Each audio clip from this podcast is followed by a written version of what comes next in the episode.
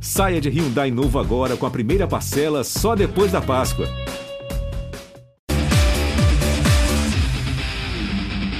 Fala pessoal, estamos de volta com mais um goleada e debate pronto. Já vou tocar a bola para os meus convidados. Estamos aí com Rafael Seba. Fala Sebinha, tudo certo? Beleza, Castrinho? Tudo bem, amigo? Pronto aqui para falar desse final de semana movimentado para o futebol goiano. E na zaga, zagueirão, temos Fernando Vasconcelos. E aí, Vasconcinhas? Fala, Castrinho. Fala, Rafael Seba. Já tinha tempo que eu não aparecia aqui, hein? Saudade aí de analisar o futebol goiano e cornetar quem for preciso também. É isso aí. Vamos então começar falando sobre Goiás, pode ser? O time ontem venceu mais um, agora tem uma sequência de nove jogos de vencibilidade. Eu queria saber de vocês, o que, que vocês viram dessa partida ontem do Goiás, essa vitória para cima do Brusque fora de casa? Olha, é, achei o Goiás bem eficiente, assim como tem sido, né, principalmente na defesa, tanto que é time que sofreu menos gols na competição. Não foi uma partida brilhante, claro, mas é, eu até ouvi né, o, o, comentarista do Sport TV falar isso, que é importante você somar pontos, vencer mesmo quando não faz uma partida brilhante, né? Então, em termos de resultado, foi muito bom. O time passou alguns sustos, claro, mas tem um grande goleiro que é o Tadeu, que fez grandes defesas no primeiro tempo. E, e o time foi eficiente, sim, conseguiu marcar um gol, matar o jogo e conquista pela primeira vez na competição, né? A segunda vitória seguida.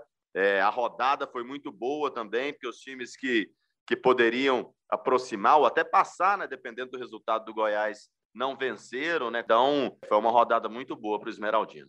O jogo contra o Brusque mostra muito do que é o Goiás, né? Assim, como o Seba falou, não é um time brilhante, mas olha só, o primeiro turno está encerrado, né? Então são 19 jogos, o Goiás venceu nove, empatou sete e perdeu apenas três. Né? São três derrotas em 19 partidas. Né, apenas 10 gols sofridos. Então, assim, o Goiás conquista pela primeira vez uma sequência de duas vitórias seguidas, mas a campanha é consistente. Por que, que o Goiás não conseguiu outras vezes vencer dois jogos seguidos? Porque, de fato, não existe uma diferença muito grande né, do, do Goiás ali. Vocês pegam a tabela, é, alguns times estão bem próximos, até o Operário, que está ali na nona colocação com 29, o Vasco é o décimo primeiro com 28. Então está todo mundo na briga. O time do Goiás é um pouco melhor, sim. É, 34 pontos no primeiro turno é uma pontuação de sobra para subir para a Série A. Né? Se o Goiás dobrar essa pontuação, com 68 já era. Né? Apenas uma vez um time com, com essa margem não subiu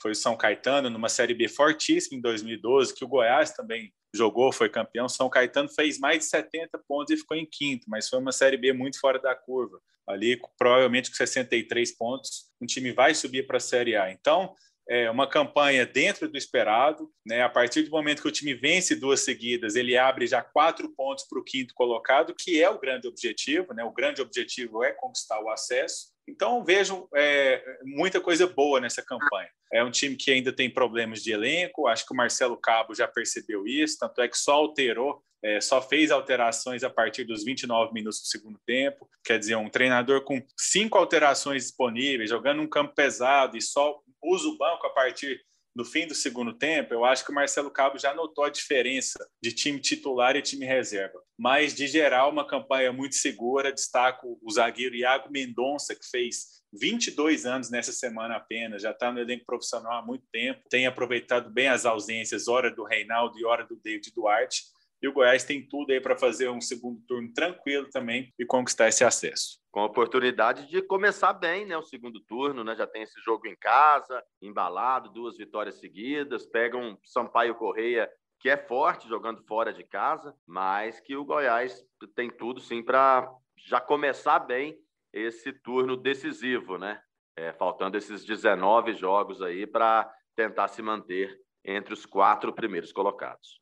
Aproveitando então esse gancho que o, que o Sebinha nos deu aí, esse jogo de domingo, 4 horas da tarde, contra o Sampaio Correia, com transmissão nossa, né, da TV Anhanguera. Inclusive, convidar a todos aí que estão nos ouvindo a acompanhar essa transmissão. Eu queria trazer também outro ponto que o Fernando citou aí sobre o Iago Mendonça, e aí vale a gente destacar para a gente falar sobre esse jogo contra o Sampaio, Realmente o Sampaio é um time que joga muito bem fora de casa e surpreende muitas equipes jogando fora de casa. Mas aí eu, eu lanço a pergunta para vocês. É, o Goiás tomou só 10 gols nessa Série B. Ele tem a melhor defesa não só da Série B, mas também de toda a Série A. O Atlético Mineiro, que é o líder da Série A, tomou 11 gols. Vocês acham que o pilar do Goiás, a principal arma, o ponto forte do Goiás é a defesa mesmo? E vai utilizar essa defesa contra o Sampaio no domingo? Eu acho que é um time equilibrado. É um time equilibrado. É, não vejo a defesa como pilar. É, a questão é que a defesa, é, mesmo trocando jogadores, e a gente pode considerar a defesa até os jogadores de meio campo, né, os volantes Caio Vinícius, Rezende, o Breno, que está fora, o Rezende, que chegou caladinho, né, ninguém conhecia, e de repente já é titular absoluto do time. Mas eu acho que a defesa é mais homogênea. Né? O Iago Mendonça, que quando começou a Série B não era nem talvez o terceiro zagueiro, né? Porque tem o Matheus Salustiano, que, que veio, que também está machucado agora. Mas eu acho que assim, na defesa, Rodrigo e Seba, sai um jogador entre o outro, consegue manter o nível. Arthur e Hugo na lateral esquerda, para mim, tem exatamente o mesmo nível. Quando o Apodi saiu, ficou a preocupação por causa do Ivan, que não jogou bem com a camisa do Goiás. Só que eu acho que o Diego fez um papel digno na lateral direita. Tanto é que o Marcelo Cabo optou por escalar os dois, justamente para quando o Apodi subir, o Diego fechar essa linha de quatro. Então, assim, eu, eu não vejo a defesa como pilar. Eu vejo que a defesa é mais homogênea. Ela tem jogadores no banco de reservas capaz de manter o nível, que é imprescindível numa competição de 38 rodadas. E no ataque eu não vejo isso. Para mim, é, o ataque ainda é o principal setor do time, porque ele tem alguns jogadores diferenciados, né, como o, o Elvis, que cai no segundo tempo, como o Aleph Manga, como o Nicolas, só que o banco do Goiás deixa muito a desejar nesse aspecto. Agora, se a gente analisar só o time titular, eu acho que é um time equilibrado, e o diferencial mesmo para mim ainda segue sendo alguns jogadores de ataque e também o goleiro Tadeu. É, tô com o Fernando aí. Faço do Fernando as minhas palavras aí, também concordo. Acho que o Goiás não tem muito essa, não, muito muita diferença entre os setores, não. Até porque, como ele falou, quando o Diego faz essa dobradinha com a Podi, o Diego ajuda muito também. Então, é, é um time realmente equilibrado. O Iago Mendonça, uma grata surpresa, né, daqueles jogadores, daqueles poucos jogadores, né, que atuaram no Goianão e que seguem aí prestigiados, né, né na, na Série B do Brasileiro, depois daquela péssima campanha no Campeonato Estadual. Então, eu acho que o diferencial jogadores assim, né, a gente falando de, de peças assim, acho que o Tadeu faz muita diferença. Claro, o David Duarte, um dos principais jogadores do time, mas agora mesmo fora o Iago segurou a bronca e alguns jogadores lá na frente, né, como o Aleph Manga, que vem marcando os gols. Então, é, é um time bastante equilibrado. Só para a gente arrematar esse assunto do Goiás e reforçar aquilo que o Sebinha estava falando, olha só, os três últimos jogos do Sampaio fora de casa. Vitória para cima do Brasil de Pelotas, vitória para cima do Vila, aqui no Oba, e empate com o Cruzeiro, lá no Mineirão. Então, o que vocês esperam desse Sampaio? Vai fazer jogo duro, né? Ah, com certeza vai ser jogo duro, sim. Eu até trabalhei nesse jogo contra o Vila. Tá certo que a gente está falando de, de, de, adversários também que estão na parte de baixo da tabela, né? Então, Brasil de Pelotas, que é o, o Lanterna, o Vila, que vem muito mal, a gente vai falar daqui a pouco, principalmente jogando dentro do Oba, e o Cruzeiro, que, apesar de uma campanha de recuperação, também é um time que está lá embaixo na tabela. Então, realmente esses resultados do Sampaio não, não, não credenciam para chegar aqui e ser fazer um jogo pau a pau, não. Eu acho que o Goiás tem um, um ligeiro favoritismo, sim, nessa partida, pela campanha, né, pelo embalo que vem tendo, é, pelo fato é, dos jogos na Serrinha também, onde é muito forte. Então, eu acho que o Goiás é favorito nesse jogo de domingo. Eu acho que o Goiás é favorito. Essa sequência de duas vitórias é, tira um peso das costas do time, né? Querendo ou não, é óbvio que o Goiás precisa vencer na Serrinha, é, uma, é um concorrente direto. Se vencer, abre sete pontos para o Sampaio. Agora, o Sampaio é um time perigoso há muito tempo, né? Não só nessa edição da Série B, é um time que tem um ataque muito rápido, jogadores bons, jogadores definidores. É um time muito irregular, né? Muito inconstante. Hora pega uma boa sequência, hora emplaca uma sequência de derrotas. Agora, eu vejo o Goiás não só no aspecto técnico um pouco melhor que o Sampaio, mas eu vejo o Goiás agora com muita moral, né? E com até mais leveza para tentar emplacar uma terceira vitória seguida, aí sim, já para ter uma margem boa de diferença para o quinto colocado e fazer uma campanha segura. Aí o Marcelo Caba é especialista em Série B, tenho certeza que ele já está martelando isso aí na cabeça dos jogadores. Lembrando que agora, nessa Série B, a partir dessa vigésima rodada, teremos VAR, hein, gente?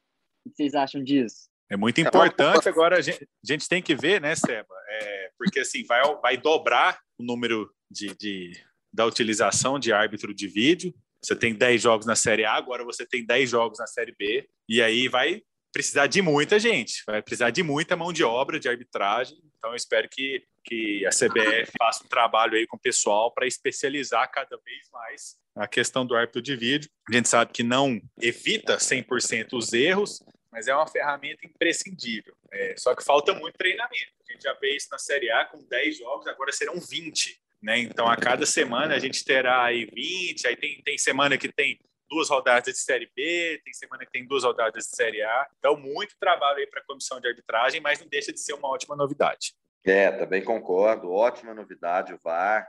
É, principalmente tem muito jogo da Série B, praticamente todos, né? da Série A também.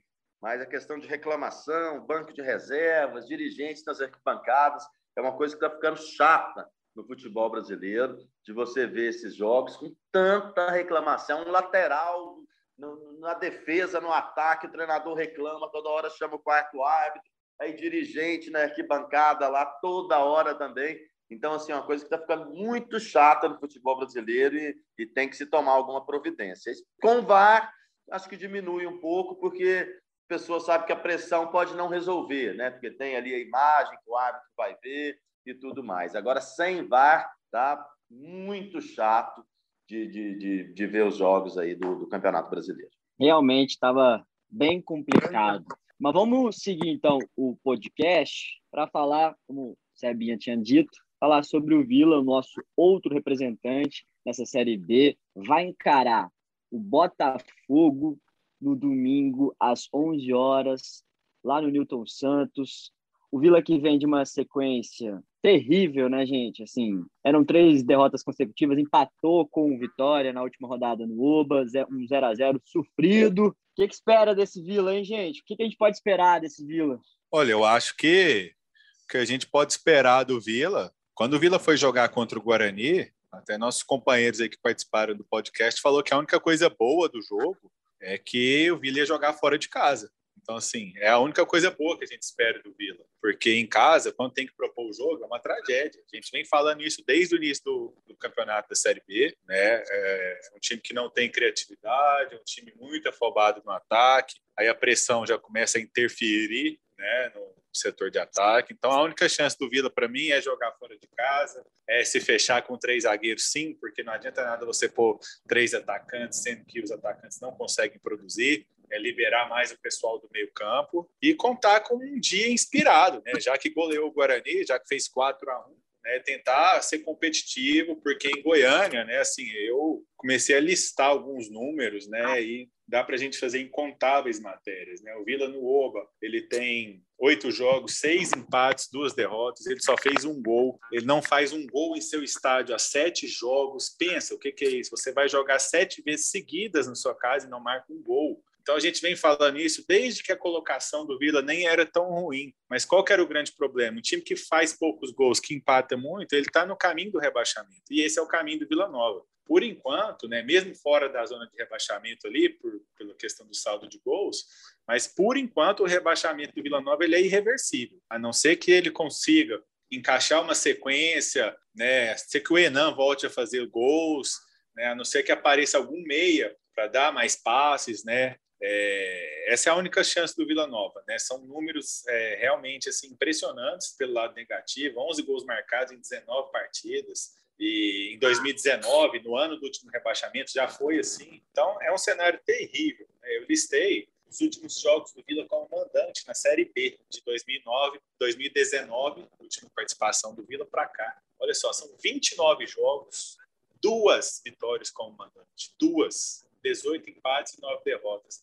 As duas vitórias foram no Olim, quando o time jogava mais no Serra Dourada, e no Aníbal Batista de Toledo. Então, acho que não precisa falar mais nada. O Emerson Maria chegou agora, assim, não dá nem para colocar a culpa nele na falta de gols, mas o trabalho é muito complicado e nesse momento, né, analisando o que o Vila tem feito, é, se o Vila escapar do rebaixamento seria um milagre. É, e eu ainda vou dar um detalhe dos números do Fernando, né? Ele falou sete jogos que o time não marca gol no Oba, porque em casa a gente vai analisar, claro, o Aníbal Batista era a casa do Vila, o Vila como mandante. Então a gente já conta também a derrota para o Coritiba lá no Aníbal, são oito jogos em casa sem marcar gol. Isso é impressionante, gente. Essa marca do Vila é. O Emerson até falou na coletiva, não, não, não dá para fechar os olhos para essa marca do Vila. São oito jogos. O time fez 11 gols, lembrando que quatro foram no jogo só, aquele aborto da natureza que fez quatro gols no Guarani. Então, assim, é um time que marca muito poucos gols. Isso já é crônico, já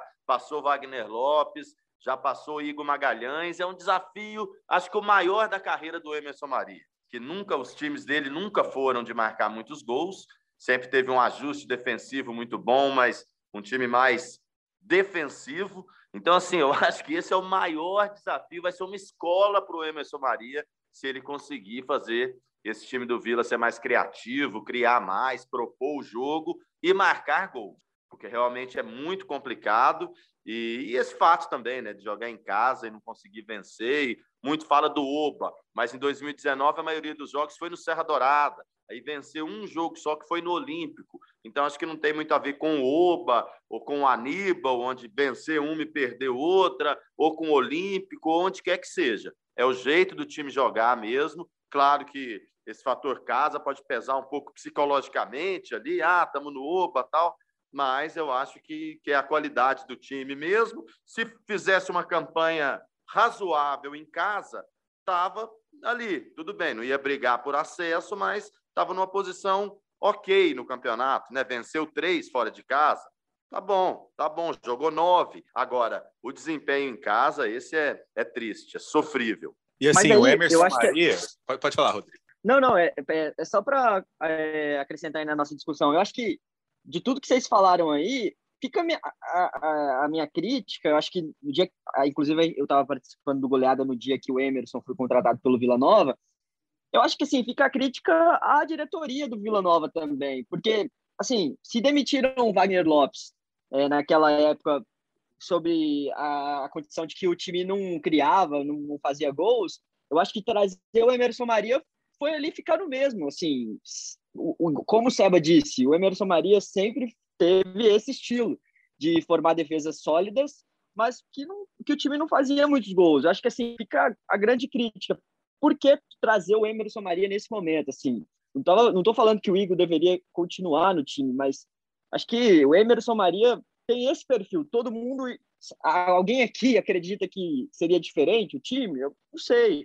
Eu acho que no último jogo contra o Vitória, ele até tentou, mudou a formação tática, colocou um 4-3-3, três atacantes, mas assim, eu, eu acho que tem que mudar muita coisa no Vila. É, nesse jogo, inclusive, do Vitória, a comentarista a Ana Thaís até disse que é, vai muito também do treinamento, de finalização. É, a gente realmente, com essa pandemia, não acompanha os treinamentos, a gente não pode acompanhar os treinamentos do Vila, a gente não sabe como são feitos esses treinamentos de finalização. Mas, assim, eu acho que fica a crítica, sim, à diretoria do Vila Nova, que trouxe um, um técnico que é parecido com o técnico que estava aqui, que era, o, que era o próprio Wagner Lopes. Então, Rodrigo, eu acho que o Emerson é, ele merece todo o respeito pelo trabalho que ele fez no Vila Nova. A gente até brincava na época que ele estava aqui, essa questão de retranca. É, muitas vezes ele nem gostava muito que a gente tocar, tocasse nesse assunto, mas é um treinador que em duas temporadas ele já é o treinador que mais dirigiu Vila Nova na história do clube, porque ele é o único que conseguiu ficar tanto tempo assim. Você dirigiu o Vila em duas temporadas de Série B, de 38 jogos, né, nas duas brigando pelo acesso. É, na época, eu acho que ele pecou um pouquinho só na hora de tentar ganhar mais jogos, mas é um cara que fez um trabalho assim muito acima da média. E a questão atual é que assim, mesmo que fosse outro treinador, algum treinador com perfil mais ofensivo, o que, que o Emerson podia fazer? Ele escalou o Vila Nova no esquema 4-3-3 no jogo contra o Vitória, porque perdeu o Rafael Donato, mas a questão é falta de qualidade técnica mesmo. Né? Então, assim, eu isento ele nesses dois jogos. Acho que o que ele fez, ele manteve o 3-5-2 no primeiro jogo. No último jogo, ele, ele abriu mão dos três zagueiros, porque não tinha Rafael Donato. Então, assim, ele não podia fazer nada de diferente. O que ele falou na entrevista é que muitas vezes as finalizações nos jogos não estão sendo como nos treinos. E aí ele acredita que, que pode haver até um, uma questão psicológica. Agora, assim, realmente, de fato, a montagem do elenco é ruim. Né? A gente vem falando há muito tempo aqui, é, e volta e meia nós vamos ter que falar de novo, enquanto não arrumar um substituto à altura. Para mim, o Alain Mineiro não tinha condição física de jogar uma Série B. Ele ia jogar uma assim, ia faltar duas, de repente joga duas seguidas, aí fica mais duas no departamento médico. Mas ele, de longe, de longe, seria o jogador mais decisivo desse, desse time. Como? Chutando de fora da área, ele faz muitos gols de fora da área, de, de direita, chuta de esquerda e faz, gols de falta, né? que é coisa rara no futebol brasileiro. Então, é aquela questão, você abre mão de um jogador e traz o pior. Né? Isso o Vila tem feito em várias posições, na minha opinião, e sim, a diretoria é sim a maior culpada é, nesse momento, porque a montagem do elenco é ruim. Eu acompanhei o jogo Vasco e Vila Nova, que o Vila perdeu por 1 a 0. O Igor fez tudo que um treinador poderia ter feito, de bom. Ele escalou o time na formação que no momento era melhor, com três zagueiros. Quando tomou o gol no fim do primeiro tempo, ele não abriu mão imediatamente, ele mexeu no meio-campo. Ele viu que, ele, que o Arthur Rezende não estava bem, ele recuou o Renan Mota para a função de volante, colocou o Cássio Gabriel, então, assim, ele manteve a proposta de jogo, mas mexeu no meio-campo. Depois, com o passar do tempo, ele tirou o terceiro zagueiro, colocou o Kelvin. Foi a primeira vez que o time melhorou, né, com uma alteração mais ofensiva. Mas, de fato, ele não pode entrar em campo e fazer o gol. Né? A mesma coisa do Emerson Maria. Né? Eu vejo que o elenco é muito ruim né, na parte ofensiva. E é óbvio, é, assim, é, é responsabilidade de quem monta o elenco e aí a diretoria. É, eu, eu acho que a maior besteira que a diretoria do Vila fez, realmente, porque sem ter né, alguém à altura, né? Ou será que, que, o, que o Renan Mota treina bem? Bom, eu ainda não vi um jogo bom dele. Não vi. Achei ele muito pouco participativo, esconde do jogo, não chuta em gol. Eu, eu acho um desastre. Então, assim, é, ter dispensado o Alain Mineiro ali, ter deixado ele sair, por mim, para mim, foi uma grande besteira que o Vila fez. E isso pode ser fundamental, viu? pode ser fundamental aí para o desfecho dessa Série B, porque de longe ali ele poderia decidir, mesmo que ficar, jogasse um, ficasse três fora, mas um que ele jogasse, eu acho que ele ia fazer a diferença. Então, acho que essa foi a maior besteira da diretoria em termos assim, de contratação. Trouxe o Kelvin, pô, era um cara que para a Série B poderia ajudar. Não ajudou. Nem muito mal o Kelvin, muito mal também, não produz, não, não acerta um chute em gol. É, enfim, Alisson, para mim também passou da hora de sair do time. Todo jogo, todo jogo, todo, já foram várias chances e nada. O Enan fez uma ótima Série C, também não está resolvendo na B. Então, assim, eu acho que, que, que os, os, jogadores também não ajudaram nessa diretoria, porque você olhar, se for para ver nome por nome, eu acho que, que, que poderia, sim. Está um pouco melhor. Tudo bem, não é, não é que o time vai ter o melhor ataque da competição, não. Mas poderia estar tá um pouco melhor. Ficar oito jogos em casa sem fazer um gol, isso aí é para colocar no currículo aí de, desses jogadores de frente do Vila. Bom, é, é isso. Então, são essas as críticas que a gente tem ao Vila Nova. Lembrando, como a gente disse no início, o time vai encarar o Botafogo no domingo, 11 horas da manhã horário quente lá no Rio de Janeiro para o Vila jogar. Mas vamos seguir para a gente falar do nosso goiano que joga a Série A. O Atlético Goianiense, o nosso dragão, vai encarar a Chapecoense é, amanhã, né? Estamos falando hoje, né? Sexta-feira. Encarar a Chapecoense amanhã, 5 da tarde, no Antônio Ascioli. A Chape que, que tem uma campanha incrivelmente ruim, né? A gente vai a gente vai falar mais sobre o adversário do Atlético, mas eu começo falando é, a respeito, faço uma pergunta para vocês da seguinte maneira. É obrigação do Atlético vencer a Chape em casa, gente? Lembrando que o time ó, não vence há cinco jogos no Acioli. O que vocês acham? Olha, a Chape tem apenas cinco pontos no campeonato, ainda não venceu na competição. Né? Um time que está virtualmente rebaixado, né? tem tem um pouquinho mais de um turno aí, mas é, com certeza. E acho que a própria diretoria da Chape já planeja a Série B de 2022, né? Não tem como, a distância já, já muito grande ali para o primeiro, fora da, da zona de rebaixamento. Eu acho que é obrigação, obrigação não, porque começa ali 11 contra 11, o Campeonato Brasileiro da Série A, tudo pode acontecer. Mas que o Atlético é favoritaço para esse jogo e Está na hora né, de quebrar essa sequência ruim no Acioli. A campanha do Atlético é muito boa no brasileiro, muito boa, mas o time realmente é, deixou a desejar né, no, no, nos últimos jogos no Acioli, esse empate com o América Mineiro mesmo. Time te, teria que ter ganho. Né? Então, eu acho o Atlético favoritaço. Conquistou um ótimo resultado agora, ganhou do, do Bahia de virada, primeira virada do Atlético, inclusive no brasileiro. É para dar moral. Então, eu acho que o time, é, apesar do discurso ser esse, respeitar o adversário, claro, mesmo na posição em que a Chape está, mas o Atlético é o favoritaço e não pode é, deixar de, de, somar esses três pontos. É, o Atlético tem que, tem que fazer valer o seu mando de campo. Assim, é, é inadmissível, é óbvio que a Chapecoense vai entrar, vai tentar pontuar, né? A gente não vê aí a Chape levando grandes goleadas, então assim é um time que, que também está pecando, mas o Atlético tem que, tem que vencer o jogo. Né? Ele tem que vencer o jogo em sua casa para também não começar a criar uma escrita de não vencer mais no Cioli. Né? Eu acho que é a hora de se impor. O Dragão tem que se impor em casa. Tinha que ter feito isso contra o esporte, tinha que ter feito isso contra o América Mineiro. Se a gente olhar a tabela, o Atlético está em sétimo, isso é zona de Libertadores, porque esse G6 obviamente ele vai ser expandido com os times que estão ali na frente, com Palmeiras, com Atlético Mineiro, com Flamengo. Então, assim, um deve ganhar a Libertadores, né? Não acredito que o Barcelona de Guayaquil vá vencer a Libertadores. Aí já abre uma vaga e um deve ganhar a Copa do Brasil também. Então, hoje o Dragão ele está numa zona de Libertadores. Pensa se ele estivesse fazendo o dever de casa, né? Ele, ele estaria tranquilamente nesse G6 aí, folgado, né? eu não vejo tanta diferença assim, por exemplo, do Fortaleza para o Atlético. O Fortaleza é um time melhor, é sim. Tem um treinador que está se destacando muito, mas a diferença hoje é de oito pontos. Acho que não é para isso tudo. Por quê? Porque o Fortaleza consegue se impor mais. Então o Dragão está passando de hora aí de, de emplacar uma sequência no Antônio Scioli e aí sim é, pensar em ficar nessa zona. Sinceramente, quem terminar o Brasileirão em oitavo vai para a Libertadores. Está terminando o primeiro turno e o Dragão está lá. Por que não sonhar?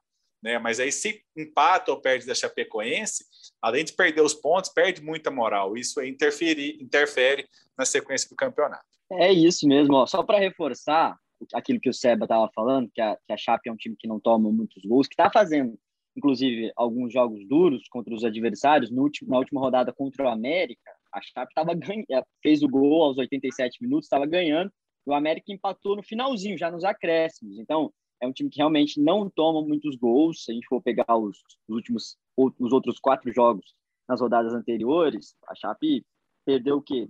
Poucos, por, por, poucos gols. Então, eu acho que realmente é um adversário que tem que tomar cuidado, faz uma campanha muito ruim. Mas o Fernando falou tudo, né? A campanha é. boa que faz o Atlético aí, então é de se lamentar assim, esses pontos que perdeu em casa, porque tem tudo, né? Já, já bateu o seu já bateu a campanha do ano passado, que foi muito boa no primeiro turno, faltando três rodadas. Então, é um campeonato para o Atlético fazer história, sim. Eu acho, inclusive, que vai ser a melhor Série A da, da história do Atlético, mas tem que somar esses pontos em casa, não pode perder mais. Bom, é isso. Estamos torcendo para que seja, assim, a, a melhor campanha. Vamos nos despedindo, então, do nosso público. Esse foi mais um Goleada. Um prazer estar com vocês, viu, gente? Valeu, Castrinho, valeu, Rafael. Estarei nos três nesse fim de semana, começando aí por Atlético Chapecoense e domingo acompanhando Vila e Goiás. Grande abraço a todos. Lembrando, transmissão da TV Anguera para Goiás né, e para o Maranhão também. Todo mundo vai poder acompanhar aí Goiás e Sampaio Correia. Beleza, também estarei, também estarei on nesse final de semana. Um abraço a todos. Eu estarei off, mas acompanhando o trabalho de vocês. Abraço, pessoal. Vem a cobrança do escanteio, a bola viajou, passou lindo! Gol!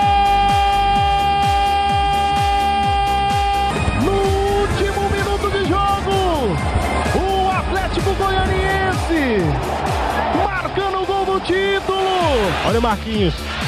Jogou pra área, olha o Fernandão de bicicleta. Gol!